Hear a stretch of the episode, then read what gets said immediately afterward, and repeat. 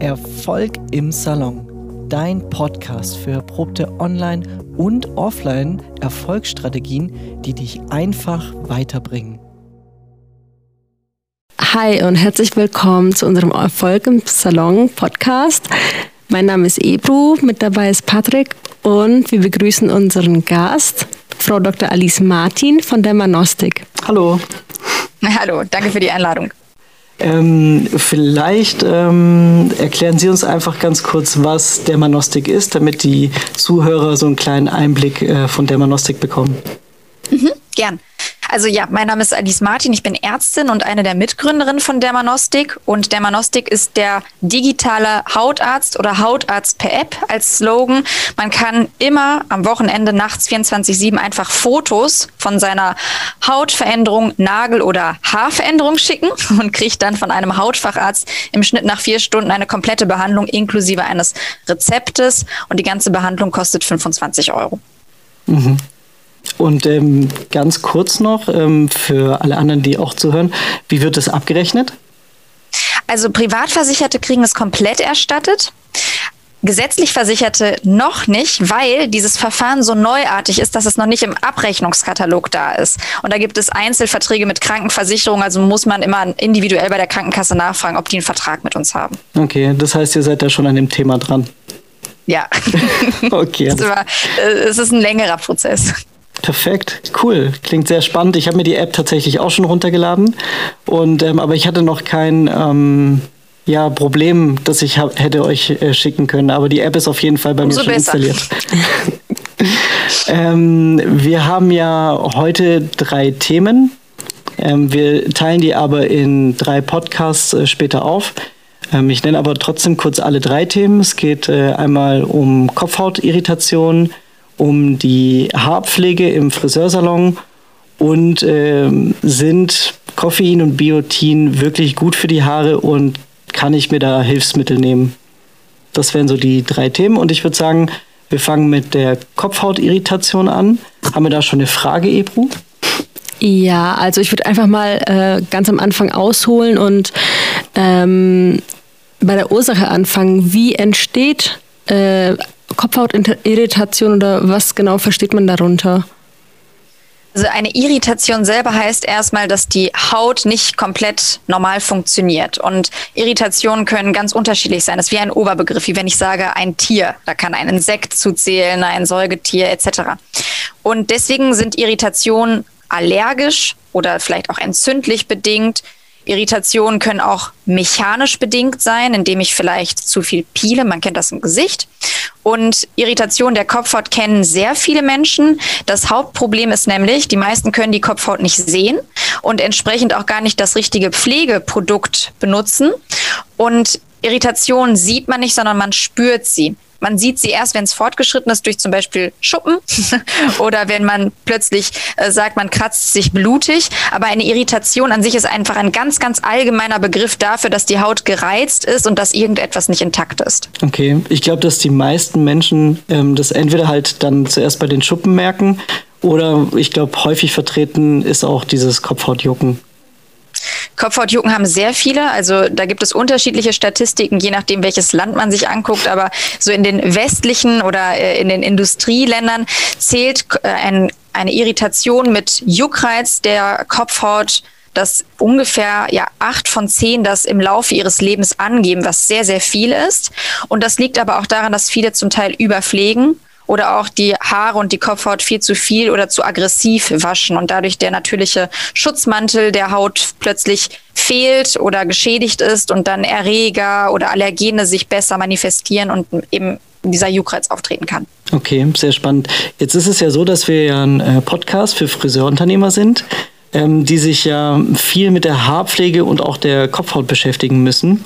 Ähm, ich weiß, es ist jetzt sehr schwierig und das ist auch sehr allgemein gehalten. Es gibt ja auch 10.000 verschiedene Produkte auf dem Markt von den verschiedensten Herstellern, aber ich würde sagen, dass die von den ähm, großen Industrien, also wie zum Beispiel Goldwell, ähm, dann gibt es Redken, L'Oreal und so weiter, schon ähm, ganz gute Qualität verweisen. Aber was würden Sie denn sagen, auf was könnte man denn als Friseurunternehmer achten, dass man denn bei den Kunden eine Kopfhautirritation äh, vermeiden kann? Ich würde es genau andersrum machen. Ich würde mir mal die Kopfhaut angucken. Mhm. Das bedeutet, mein Produkt kann gut sein, aber für die falsche Person. Und das heißt nicht, dass das Produkt schlecht ist, sondern ich habe es vielleicht bei der falschen Person angewendet, die etwas anderes besser verträgt.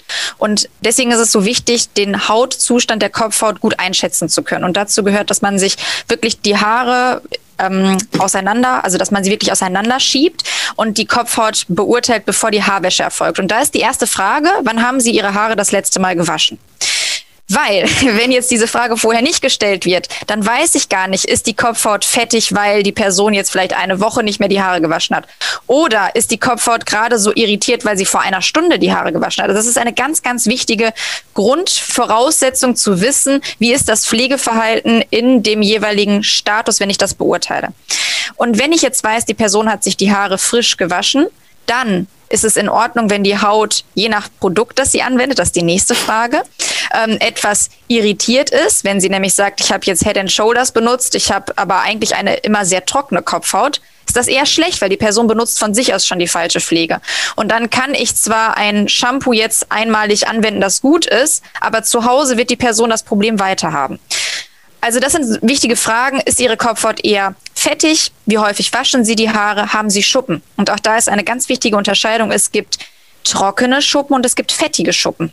Mhm. Und allein diese Unterscheidung wissen viele Kunden beziehungsweise auch Patienten von uns nicht und sagen, ach, ich habe Schuppen, dann nehme ich etwas, was entfettet. Aber vielleicht habe ich trockene Schuppen, weil die Haut so trocken ist, wie bei der Neurodermitis, dass sie deswegen schuppt.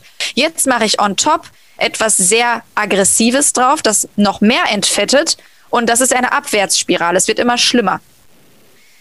Also das heißt, die zweite wichtige Frage ist nicht nur, wann haben sich das letzte Mal die Haare gewaschen, sondern womit haben sie sich die Haare gewaschen?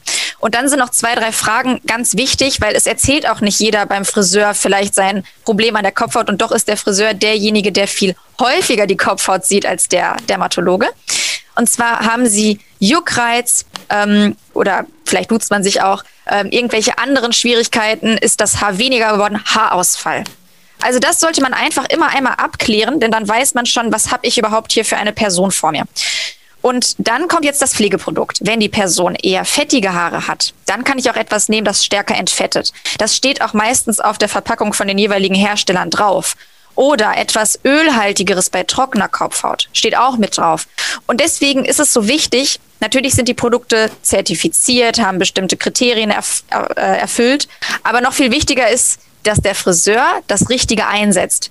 Und dann sind die dann, dann kommt ja dieses Gefühl am Ende, wenn ich den Friseursalon verlasse. Ich habe nicht nur eine schöne Frisur, sondern ich fühle mich auch gut. Und ich fühle mich nicht nur gut, wenn ich in den Spiegel gucke, sondern ich fühle auch, dass die Kopfhaut sich gut anfühlt.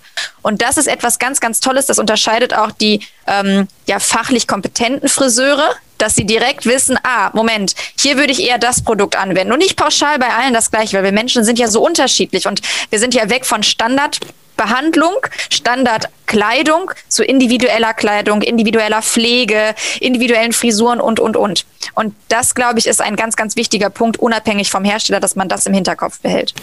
Wow, also es war auf jeden Fall sehr viel Information. Vielen Dank. Ähm, aber ich denke, was wir hier mitnehmen, dass jeder Kunde halt ein individueller Kunde ist. Genau, Ebru, haben wir noch eine Frage zur Kopfhautirritation? Also an sich ähm, hast du das alles mega gut erklärt.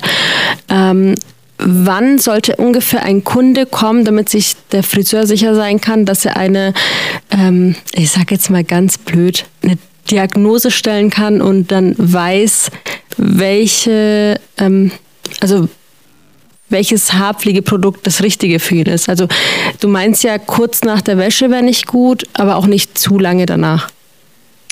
Also ich würde am besten, wenn man einen Tag wartet. Also ein Tag ist so ein bisschen die Devise. Wenn man einen Tag wartet, sieht man, ist die Haut nach einem Tag normal. Also das heißt, dass sie sich wieder von alleine zurückgefettet hat, hat die Kopfhaut es nach einem Tag nicht geschafft, was eigentlich ungewöhnlich ist, weil wir haben viele Talgdrüsen im Bereich der Kopfhaut. Dann ist es eher eine trockene Kopfhaut und ich brauche ein etwas reichhaltigeres Produkt, vielleicht auch mit etwas ähm, Öl.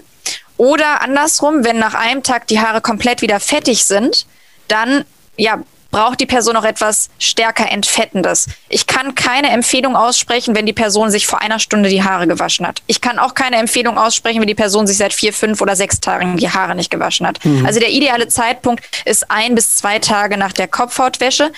Ganz Blödes Beispiel, aber wenn zum Beispiel die Frauen zur Vorsorgeuntersuchung gehen, ist genau das Gleiche. Man braucht ja wie eine Art Zyklus. Und das wäre jetzt der Waschzyklus, damit man das einfach einordnen kann, weil sonst ist es so schwierig, eine Aussage zu treffen.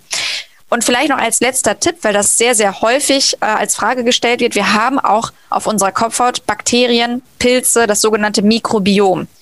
Und wenn das aus dem Gleichgewicht gerät, also sprich, wir haben ein Ungleichgewicht, kann es häufig dazu kommen, dass wir zum Beispiel mehr Hefepilze haben auf der Kopfhaut und die reizen auch die Kopfhaut.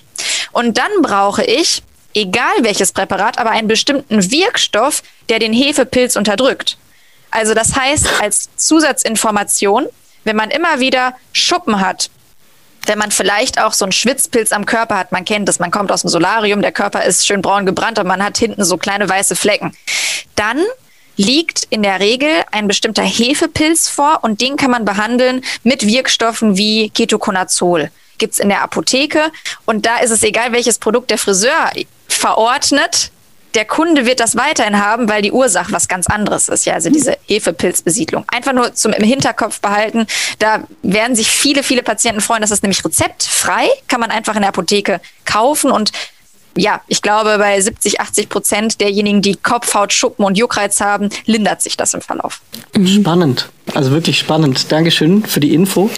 Ähm, ich denke, dass die äh, meisten Friseurunternehmer jetzt äh, einen kleinen Eindruck bekommen haben, ähm, wie das mit der Kopfhautirritation ungefähr funktioniert. Ähm, wenn man vielleicht ähm, nicht weiter weiß als Friseur, Friseurmeister oder Friseurunternehmer, dann sollte man vielleicht ähm, dem Kunden raten, Dermanostik zu benutzen oder natürlich äh, zum Hautarzt zu gehen. Wir bedanken uns ganz herzlich, also bei Ihnen, Frau Dr. Martin, ähm, für die ganzen Eindrücke zur Kopfhautirritation. Und äh, falls ihr mehr von uns erfahren wollt, könnt ihr in unserem Blog unter erfolgimsalon.de reinschauen und unsere Blogbeiträge verfolgen oder unsere Podcasts auf Spotify und ähm, iTunes äh, mitverfolgen. Auch Erfolg im Salon. Genau, vielen lieben Dank, Frau Dr. Martin. Und ähm, wir haben noch zwei weitere Podcasts mit Ihnen. Ähm, wir freuen uns äh, auf die nächsten. Bis bald. Dankeschön. Tschüss. Tschüss. Frumi ist dein Haargummi, das von innen gegen deinen Haarausfall kämpft. Zwei fruchtig leckere Fruchtgummis mit Kirschgeschmack. Auf zu kräftigen und gesunden Haaren. www.fromi.de